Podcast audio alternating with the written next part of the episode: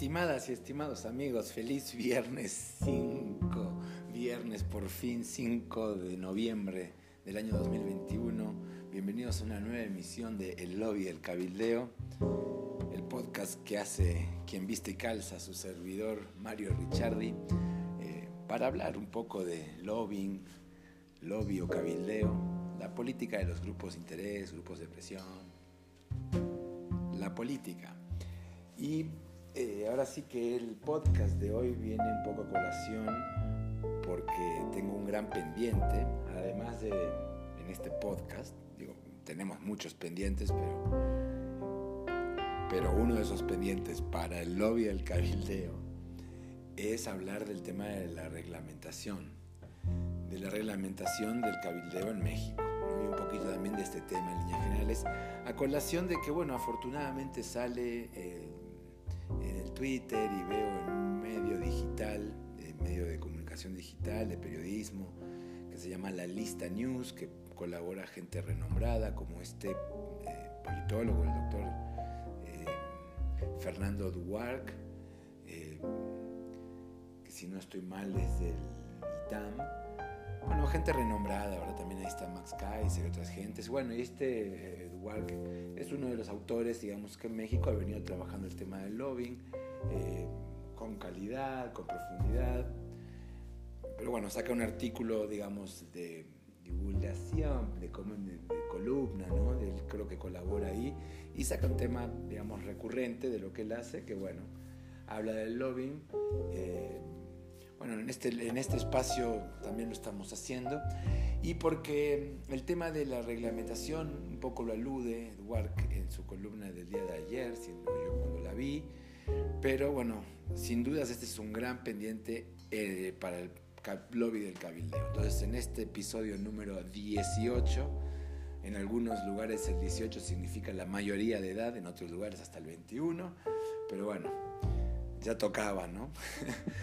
Eh, es un tema complejo, por supuesto. Eh, el neoinstitucionalismo lo ha visto mucho, ¿no? Porque ve el tema más normativo, por supuesto que la gente que ve la administración pública, la ciencia de las políticas públicas lo ve demasiado. Todos los que estudian lo, ven mucho. Por supuesto que la gente que tiene más conocimiento del derecho administrativo o de la parte, digamos, técnica en cuanto a la legislación, en cuanto a, a, lo que estudia el, el derecho, ¿no? Lo puede tratar mucho porque este es un tema eh, normativo en términos de que vamos a hablar sobre lo que dice la ley, ¿no? Cómo, cómo se regula el lobby. Eh, ya habíamos hablado y definimos qué es el cabildeo, qué son los grupos de interés, hablamos muchas cuestiones, hablamos inclusive del tema de la financiación de la, de la política, de las campañas, cómo el lobby ahí tiene que ver, hablamos del tema de la corrupción y cómo el lobby también tiene que ver desde puntos de vista, siempre opinando, comentando, tratando de exponer el tema, ¿no? Porque otro pendiente de este podcast es moverle a la dinámica y al guión y a la estructura del show. Pero bueno, en esta ocasión seguimos con el tema de, pues esta eh, exposición, digamos, eh, del tema. Entonces, obviamente que todos, todos estos asuntos que decíamos de la corrupción y de la financiación de la política y de las campañas electorales, etcétera, pues tienen que ver y hemos comentado un poco temas de ordenamientos legales, ¿no? jurídicos. Bueno, en este caso vamos a hablar del tema en el caso mexicano donde el cabildeo está reglamentado con muchas críticas y demás, pero bueno. Em, obviamente que de los desafíos que, que, que, que las democracias, digamos, mexicana enfrenta tiene que ver con temas que eh, hacen a, la integridad de los sistemas políticos, del sector público. Eh, obviamente que reglamentar el cabildeo tiene que ver con esto de ver cómo se hace más transparente, con mayor rendición de cuentas eh, al sistema político, Y cómo se trata de frenar esta erosión que hay en la democracia. Ya hemos dicho esto. Hay una interrelación, por supuesto, entre cabileros, los representantes de las diferentes organizaciones, los cuerpos medios de la sociedad, con los tomadores de decisiones, con los políticos, miembros de partidos políticos, con los que ocupan los espacios de toma de decisión, de representación en el Estado. Entonces, esta interrelación hace que haya cierta corresponsabilidad en los resultados, en lo que sale de la caja negra del sistema político, ¿no? en los outputs, donde la sociedad va, a evaluar. Y en parte está este desencanto que hay con los resultados que da la democracia y los políticos y los partidos, también hace con, digamos, una cierta sensación que siempre se ha medido y que existe y se ha teorizado, que es como un poquito este sentimiento antielitista, ¿no? Y que se ha desarrollado más en los últimos tiempos. Eh, pero en fin, harina de otro costado. El asunto es de que los temas que hacen, que, preocupan sobre el Estado y la democracia se relacionan mucho con el tema, con las prácticas de lobby o cabildeo, como son las puertas giratorias, ¿no? estos revolving doors. ¿no? Por supuesto, cuando hablamos de corrupción, de tráfico de influencias, conflictos de intereses, la influencia inequitativa que hay entre grupos, algunos que tienen acceso, otros que no. Eh, todo esto ligado a las decisiones gubernamentales, por supuesto, y a la legitimidad. Entonces, de los grandes retos que nosotros podemos agrupar, que las legislaciones a nivel de las, todas las democracias, cuando tratan de regular el cabildeo, le apuntan es a, digamos, tratar tres problemáticas, ¿no? unas problemáticas como son el tema de la transparencia y el conflicto de intereses, la integridad y aspectos éticos que hay en la, tiene que haber en la política, ¿no? Eh, y el desequilibrio de influencias e igualdad de acceso a la toma de, toma de decisiones. Esto está claramente visto desde una perspectiva quizás eh, más neoinstitucionalista, justamente, como lo comenté, eh, y, más desde una, lógica de mercado transacción, ¿no? de costo-beneficio, en fin. Hay otras lógicas para mirar las problemáticas del lobby en la democracia que también van a redundar en temas de transparencia, conflictos de intereses y demás, pero quizás hagan énfasis diferente en cómo abordar el tema de la corrupción. ¿no? Pero bueno, nosotros acá vamos a hacer algo muy descriptivo, estamos derivando un poco sobre el trabajo que yo ya tengo eh, hecho y que no he publicado. Eh, académicamente ni, en divulgación, pero bueno, es parte de lo que hacemos. Ir trabajando las cosas y bueno, acá en este espacio las comparto así. en eh, Spotify, en Anchor y en todas las plataformas donde me puedan escuchar. Em, entonces, bueno, un poco que la reglamentación, digo que versa en cuatro aspectos claves. Eh, en que la gestión de intereses, eh, en que la gestión de intereses sea transparente mediante la publicación de padrones de cabilderos, que su práctica se atenga a los marcos legales y de integridad mediante códigos de ética e integridad tanto para cabilderos como para los representantes y servidores públicos, que haya igualdad en la libertad de acceso para influir en la toma de decisiones y que existan límites de tiempo para que ex servidores o representantes públicos puedan representar grupos de interés y, y a la inversa para que los ex cabilderos puedan ser electos o formar parte de la administración pública, ¿no? es decir, este tema del sistema de las puertas giratorias ¿no? y, sus tiempos de enfriamiento y demás. También digamos que las reglamentaciones en líneas generales a nivel mundial para, sobre el cabildeo eh, versa sobre la financiación política y electoral para que ésta esté reglamentada y relacionada al ejercicio del cabildeo. Estos son estudios de, Transparencia Internacional, de la OCDE y tantos otros autores. Em, y esto es mucho para el caso de eh, los países de la Unión Europea, para la Unión Europea, un caso distinto, ¿no? y por supuesto para el caso de Estados Unidos y los casos de América Latina. Ahorita vamos a llegar ahí, ¿no? Pero estamos describiendo un poco el, lo que hay, ¿no? De hecho, la OCDE ha sacado tres documentos que la verdad que son partiaguas, eh, una bisagra en estos temas, ¿no? en el estudio de la reglamentación del cabildeo y el cabildeo y la ética, digamos, esta perspectiva. Eh, a mediados de los años 2000, 2015, es decir, hace unos 8 años para acá, 10 años vamos a decir, pero primero sí fue de 2010-2009 buscaban aumentar la transparencia a través de la legislación, promover la integridad a través de la autorregulación, y ahí son dos perspectivas diferentes de qué hacer con el lobby y, cómo reglamentarlo, digamos, promover la legislación para, regularlo desde el Estado, y otros, digamos, que van más hacia el libre mercado y que buscan la autorregulación de los actores y de la actividad. Y también luego otro trabajo de la OCDE que va eh, ya directamente a sobre la implementación de los principios de la OCDE para la transparencia e integridad en el cabildero. Eh, bueno, entonces eh, las principales líneas que esto y que, que podemos hablar que, la, que es muy importante tener en cuenta cuando decimos, bueno, vamos a hablar de la reglamentación del lobby, del cabildeo eh, en México o en cualquier otro caso, vamos a pensar en que en normas y reglamentos que aborden las ocupaciones y se adapten al contexto sociopolítico y legal que hay. ¿no? Eso es algo que se tiene que abordar al estudiar esta temática. Que el alcance de la legislación y la regulación define adecuadamente a los actores y a las actividades que abarca. Normas y procedimientos para la revelación de información que implique aspectos clave de cabildeo, como su intención, beneficiarios y objetivos.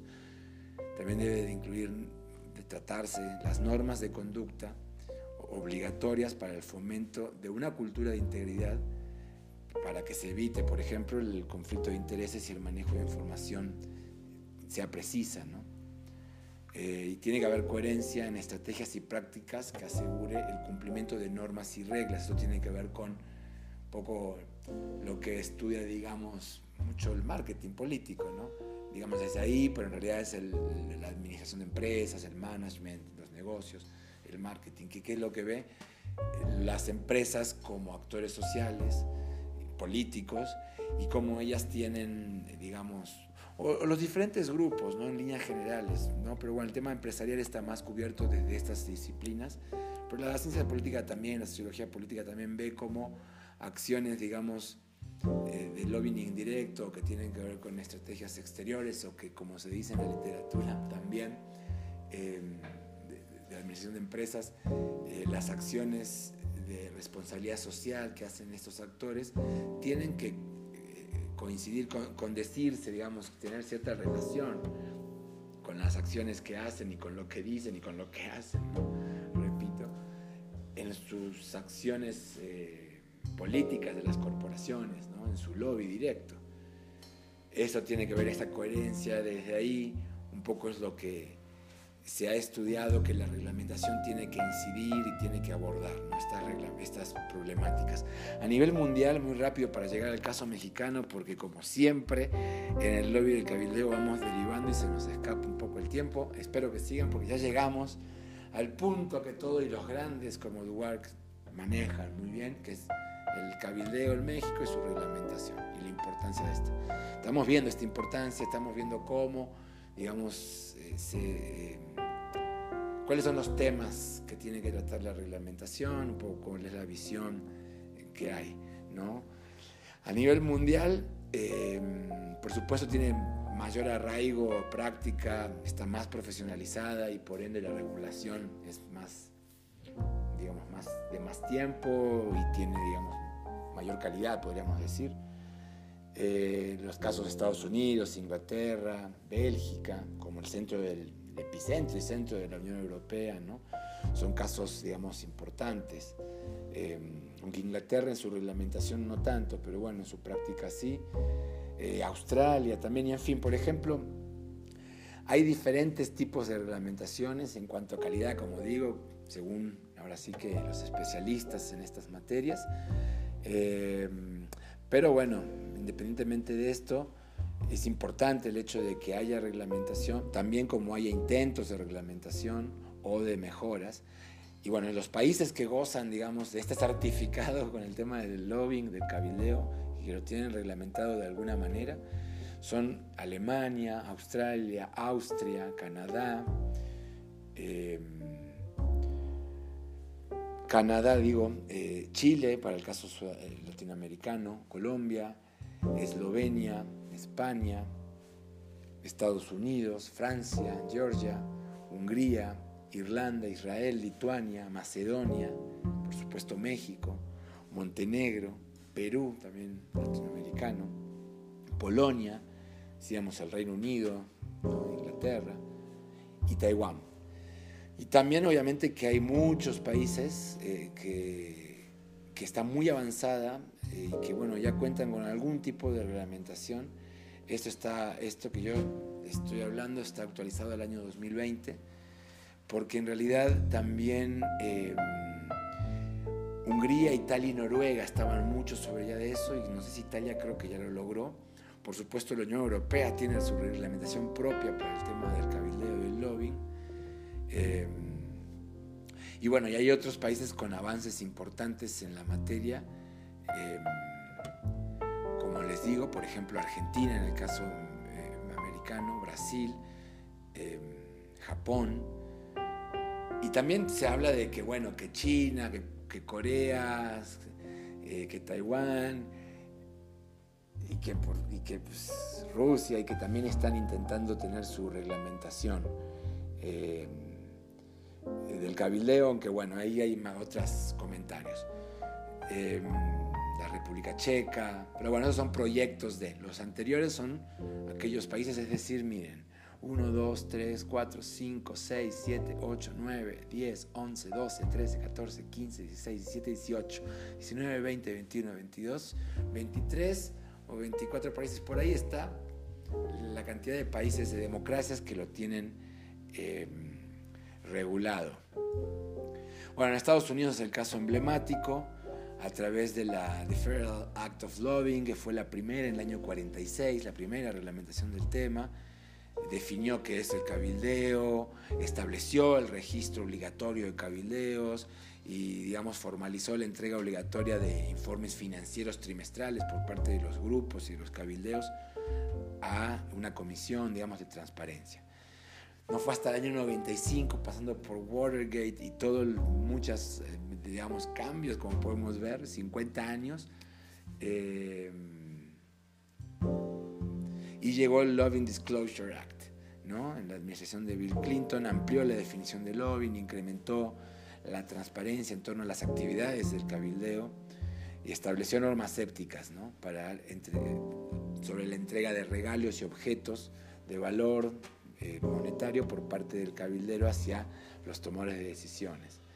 Mejoró la regulación sobre la entrega de informes financieros eh, trimestrales vinculados a las actividades del cabildeo y el dinero que gastan, eh, los, quiénes los contratan, a quiénes están cabildeando, por qué temas, cuántas veces, etc. Esto también se liga con la parte con la financiación de la política, con reglamentación para la financiación de la política con, la fin, eh, con, lo que viene siendo la, información financiera, eh, impositiva de estos grupos, entre otras cosas. El año 2005-2006, el lobbying Disclosure and Ethics eh, sale, que amplía también las definiciones y las sanciones relativas al mal manejo del lobbying.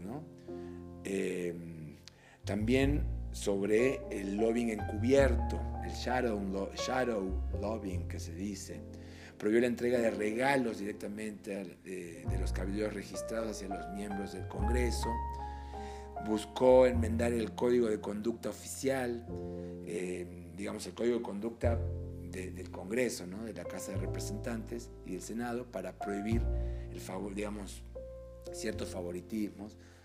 Eh, y bueno, también ahí restringió un poco el tema de, de los viajes, viáticos y cosas, ¿no? lo que digo, regalos y demás, intercambios que hay entre cabilderos y, políticos y representantes. ¿no?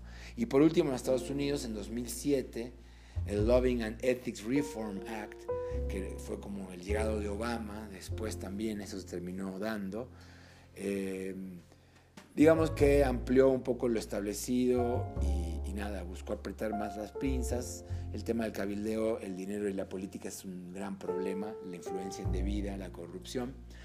En el caso de la Unión Europea, eh, también tienen muy buena eh, eh, reglamentación, donde claramente los casos de otros países, casos de Latinoamérica, el caso mexicano, se han basado pero bueno, para no perder más tiempo, vamos a irnos al caso mexicano, ¿verdad? Porque ya ahora sí que eh, estamos ya en los 20 minutos de podcast. Un trago de cafecito y agarramos la recta final.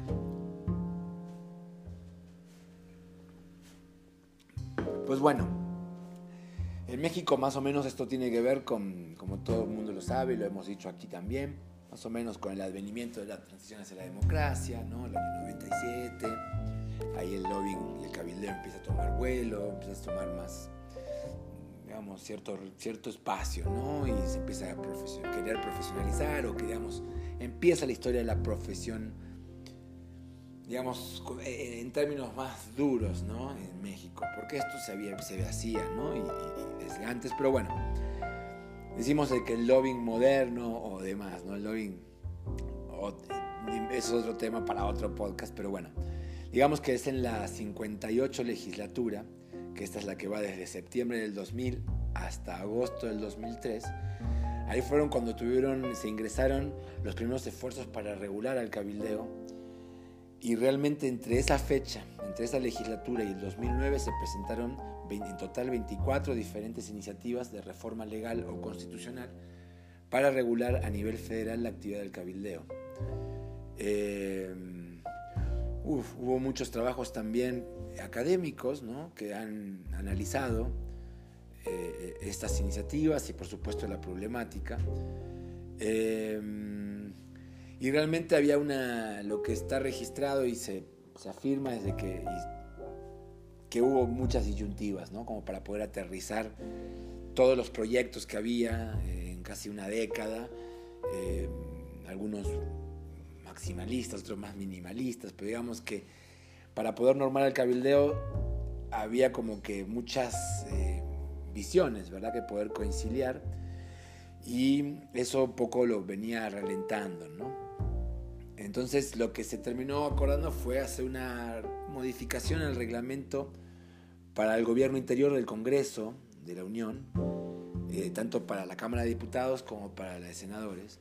Se hizo una adición a la ley orgánica del Congreso y se creó, eh, digamos, un capítulo dentro de la ley orgánica y del reglamento interior del Congreso. Porque la disyuntiva era o hacer esto o hacer una ley específica ¿no? de cabilderos, ¿no? una ley federal de cabildeo, una ley de cabildeo y gestión de intereses o gestión de causas que eran algunos proyectos. Entonces, esa, digamos, la irregulación que quedó mínima, incipiente, quedó plasmada tanto en el reglamento interior del Senado de la República como en el reglamento interior de la Cámara de Diputados en el año 2010, eh, a inicios del 2010. Y bueno, un poco esto ahorita vamos a comentar de qué consta y con eso vamos a poder, digamos, echar luz en este podcast sobre la reglamentación del Cabildo en México, un tema que siempre se habla, o en algunas partes se habla como Fernando Work, en la lista news, pero que bueno, acá lo hacemos un poquito más eh, a profundidad o con o queremos hacerlo a profundidad, por lo menos en extensión. Em, digamos, aunque los esfuerzos regulatorios significaron algo importante, un paso adelante en México, eh, están claramente acotados al ámbito legislativo, por un lado, porque claramente se regula el cabildeo legislativo. En Estados Unidos, en, Europa y otros casos, hay reglamentación del lobby más allá del, poder legislativo. Y esta reglamentación, mexicana aparenta ser solo una intención de reconocer la existencia del lobby, lo cual no es poco, lo cual no es poco. Eh, pero bueno, tiene ah, errores importantes de concepción en cuanto a lo que la definición del lobby, del cabildeo, de quienes lo hacen, a decir los grupos. Pero bueno, es, fue un paso importante que bueno, la verdad es de que 10 años después, 11 años después, ya casi 12, la discusión en términos de reforma legal ha estado, ha habido intentos de modificaciones y de hecho hubo una, digamos, de adaptación, pero digamos que se desean pasos un poquito más eh, eh, constantes, ¿no? Pero bueno, México por lo menos entra en este club eh, seleccionado, ¿no? En este club de los países de Latinoamérica que tienen reglamentación del lobbying, Chile, Colombia, México, Perú. tres, cuatro países, tres países, tres países. Entonces, digamos que es importante lo de México. Em, pero bueno, digamos que eh, hay ambigüedad en esta reglamentación y que realmente, como les digo, fue como para poder aterrizar el asunto en una coyuntura política que ahora que fue como una discusión con refresqueras. Em, había presiones, digamos, con empresas de la industria refresquera. hubo algún escándalo por ahí, de algún tráfico de influencias. Y bueno, eso apuró como que la respuesta fuera y que, digamos, tanto los cabilderos como los políticos tomaran la decisión de acordar esta reglamentación, lo cual fue un paso y se libró, digamos, en ese momento de la presión coyuntural. También muchos hablan de que tuvo que ver con eh, acuerdos, digamos, hasta procedimentales, de, digamos, debajo del, mundo, digamos, que hace a las cámaras. Había algún diputado por ahí comentó de que había... Eh, la, gente, digamos, el, personal que está en la entrada del, Senado y de la Cámara de Diputados, se quejaban de que, bueno, luego había como que se armaban filas largas y se que atoraba un poco eh, el control y que el registro y que el paso de los que visitan al legislativo por diferentes causas, porque bueno, estaban los que van y vienen, los que trabajan, eh, los asesores, todo, pero también estaban los, los que van, digamos, a ver algún asunto, y también los cabilderos, los que van más asiduamente, que inclusive se quedaban en el lobby antes de entrar, ¿no? en la entrada de, la cámara, un poco ahí queriendo pescar gente o cuchicheando, fumando un cigarro. Eh, entonces, bueno, para que pudiera hacer una entrada y salida más fluida y que alivianara un poco este, este tema, se les dijeron, bueno, si tenemos un registro de cabilderos y los cabilderos que se registren tienen una credencial propia, van a poder entrar, digamos, más fácil y va a alivianar, ¿no? A mainar el trabajo y la congestión que se estaba armando en la entrada. Eso fue inclusive una de las cosas que dijeron coyunturales unas, otras procedimentales, ¿no? que hicieron de prácticas administrativas, vamos a mejorar el, ingreso, el acceso al Congreso desde esa parte. Pero bueno, entonces, la reglamentación del Senado de la República em, y, el, el, lo que está eh, reglamentado en el Congreso, en la Cámara de Diputados, falta que, que no está armonizado, digamos, hay reglamentaciones disímiles coincidentes, parecidas, pero el caso del Senado no es tan completo como el caso de, diputados, que es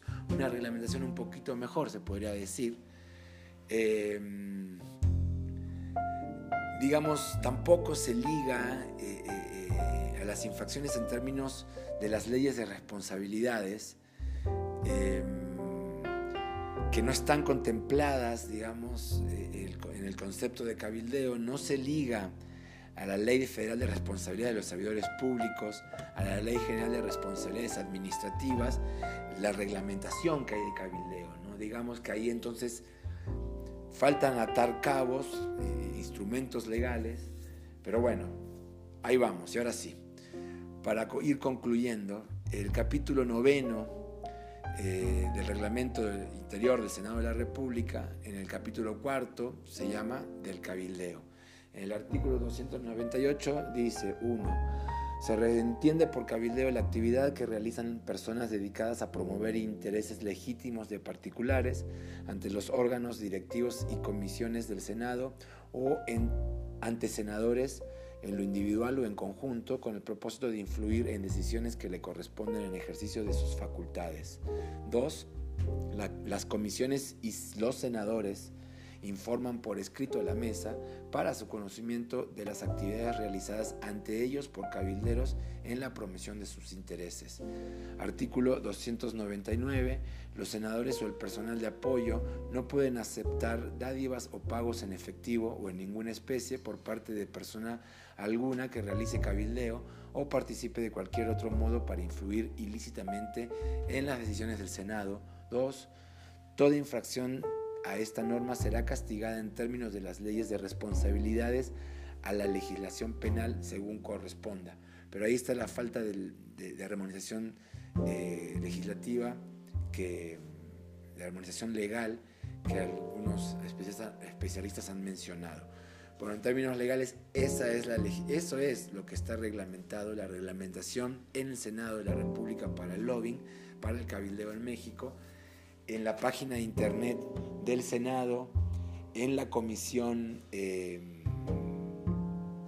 en, la, en, la, Junta de Comisión Política, en la mesa directiva de la Junta de Coordinación Política, perdón, em, en esa sección de la página de internet em, hay información sobre el cabildeo y se transparenta, se hace pública, se publica el, digamos, el padrón de cabilderos. ¿no? así como la reglamentación y como la convocatoria para que uno se pueda registrar y los lineamientos. Entonces, digamos que esa información está ahí. Eh, y, como les decía, en la Cámara de Diputados hay un poco trabajo, se hizo un trabajo un poco más profundo eh, en comparación con el Senado, aunque también se limita eh, o también es un poco insuficiente contemplando otras legislaciones como las que refería a Estados Unidos, o la figura real, teórica del cabildeo, eh, y tampoco se enfoca, se enfoca poco sobre la divulgación y el ejercicio, digamos, del, cabildeo. Bueno, pero el, el, título octavo del reglamento interior de la Cámara de Diputados del Honorable Congreso de la Unión, se llama De las resoluciones del presidente y discusiones complementarias. En el capítulo tercero de este título octavo, eh, se trata el cabildeo, se llama del cabildeo. Bueno, el artículo 263 dice, 1. Por cabildeo se entenderá toda actividad que se haga ante cualquier diputado, órgano o autoridad de la Cámara, en lo individual o en conjunto, para obtener una resolución o acuerdo favorable a los intereses propios o de terceros. 2. Por cabildero se identificará al individuo ajeno a esta Cámara que represente a una persona física, organismo privado o social que realice actividades en los términos del numeral que antecede, por el cual obtenga un beneficio material o económico. Esto, este numeral, el 2, fue modificado, fue reformado, publicaron en el Diario Oficial de la Federación el 20 de abril de 2011 justamente en abril de 2011, un año después, año y medio después de la promulgación, digamos, de estas de la legislación del, cabildeo en México, se hacen unas adaptaciones como estas que esta última en la Cámara de Diputados. Pero bueno, el artículo 264, todo individuo que pretenda realizar cabildeo por más de una vez en la Cámara, deberá inscribirse al inicio de cada legislatura en un registro público que elaborará, la mesa directiva de la Cámara de Diputados, el cual se difundirá, eh, semestralmente en la Gaceta y en la página electrónica con los datos proporcionados por quienes se registren. Dos, La inscripción tendrá vigencia por el tiempo que dure la legislatura correspondiente. El Senado, fíjense como que esto no lo trae en la legislación, pero sí lo hace en la, cámara, en, la página. Em, artículo 265. 1. Los diputados y diputadas, así como el personal de apoyo de la Cámara, se abstendrán de hacer recomendaciones que equivalgan eh, a un cabildeo cuando obtengan beneficio económico o en especie para sí o su cónyuge o parientes cosanguíneos o por afinidad hasta el cuarto grado o para terceros con los que tengan relaciones profesionales, laborales o de negocios. El artículo 266, el anterior hablaba claramente del tema, los temas de corrupción, tráfico de influencia, ¿no? De, de... Entonces vemos cómo la Cámara de Diputados fue más a fondo definitivamente que la reglamentación en la Cámara de Senadores. Es una mejor reglamentación, un mejor ejemplo de la reglamentación del cabildeo en México, pero bueno, acotada a la Cámara de Diputados. El artículo 266 establece que 1. Los documentos de cabildeo relacionados con iniciativas, minutas, proyectos, decretos y en general cualquier acto o resolución emitida por la Cámara serán integrados en un archivo de cabildeo en cada comisión. 2. Los documentos de cabildeo deberán publicarse en la página electrónica de la Cámara para que puedan ser objetivo de consulta pública en los términos del artículo 244. Tres, Los documentos de cabildeo, la información, opiniones, argumentos o cualquier otra manifestación hecha por los cabilderos no serán vinculatorias para la resolución del asunto en cuestión. Otra vez, eh, bueno, errores de redacción, lo que ustedes quieran decir, la gente más especialista, pero sí abarca temas que hacen al cabildeo mucho más que la anterior reglamentación o la otra reglamentación, pero también acá se encuentran fallas porque, bueno, no toda esta información, no todo lo que dispone la norma eh, se lleva a cabo. Artículo 267. 1. La solicitud de inscripción al registro de cabilderos incluirá la siguiente información. 1. Nombre completo del solicitante y copia de identificación oficial vigente en caso de ser una persona moral, en relación de quienes acredite el representante legal para realizar la actividad ante la Cámara. 2. Domicilio del solicitante. 3. Relación de las principales comisiones o áreas de interés en las que pretende preferentemente se desarrollarán las actividades del cabildeo. 2. La mesa directiva deberá dar respuesta a la solicitud de inscripción en un plazo no mayor a 10 días. En caso contrario, se entenderá la inscripción en sentido positivo al solicitante. Esto fue reformado en, la reforma del 2011, de abril de 2011. Número 3. Una vez cumplidos los requisitos eh, eh, de inscripción, la mesa directiva expedirá para cada cabildeo una identificación con fotografía que deberá ser portada durante su estancia en las instalaciones de la Cámara. Cuarto, el cabildero notificará a la mesa directiva cualquier cambio en la información proporcionada en la solicitud. Eso fue también parte de las modificaciones de abril 2011 y también eh, se reformó el artículo 268 en abril de 2011, donde dice que la mesa directiva podrá suspender o cancelar el registro en el padrón de cabilderos durante la legislatura correspondiente al cabildero que no acredite fehacientemente el origen de la información que proporciona cualquier legislador, comisión, órgano, comité o autoridad de la Cámara. Entonces, bueno, esto es la, reglamentación, la regulación del cabildero en México, en el Senado y en la Cámara de Diputados. Em, y se decía de que hubo eh, reformas en el 2011. Em, y también hubo reformas, entonces, digamos, las que hay entre 2011, digamos, 2010 y 2013, de que sale la reglamentación y un poco después, em, hubo, digamos, estas del 2011 y otras más que fueron aprobadas y desechadas, ¿no? Pero bueno, eso, dado que ya estamos sobre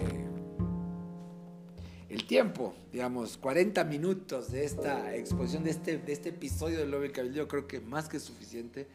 Gracias por su atención, por su compañía, a todas y todos los que están escuchando la intención este, de este, podcast y mi intención es divulgar un poco lo que yo voy estudiando, investigando y sobre este apasionante y tan importante tema que es el lobbying o el cabildeo. Así que bueno, gracias porque este es un tema importante, toral, postergado y que bueno, como salió por ahí, eh, tratado en otro medio de comunicación, también que tiene su podcast, seguramente con mucho más orden, con mucho más pegue y también con mayor calidad y, profundidad en lo que hacemos. Pero anyways, esto fue el lobby del cabildeo. Feliz viernes, bonito fin de semana. Nos estamos escuchando en la próxima. A ver si le damos un golpe de timón a, nuestro, a nuestra presentación. Sean felices. Arwa.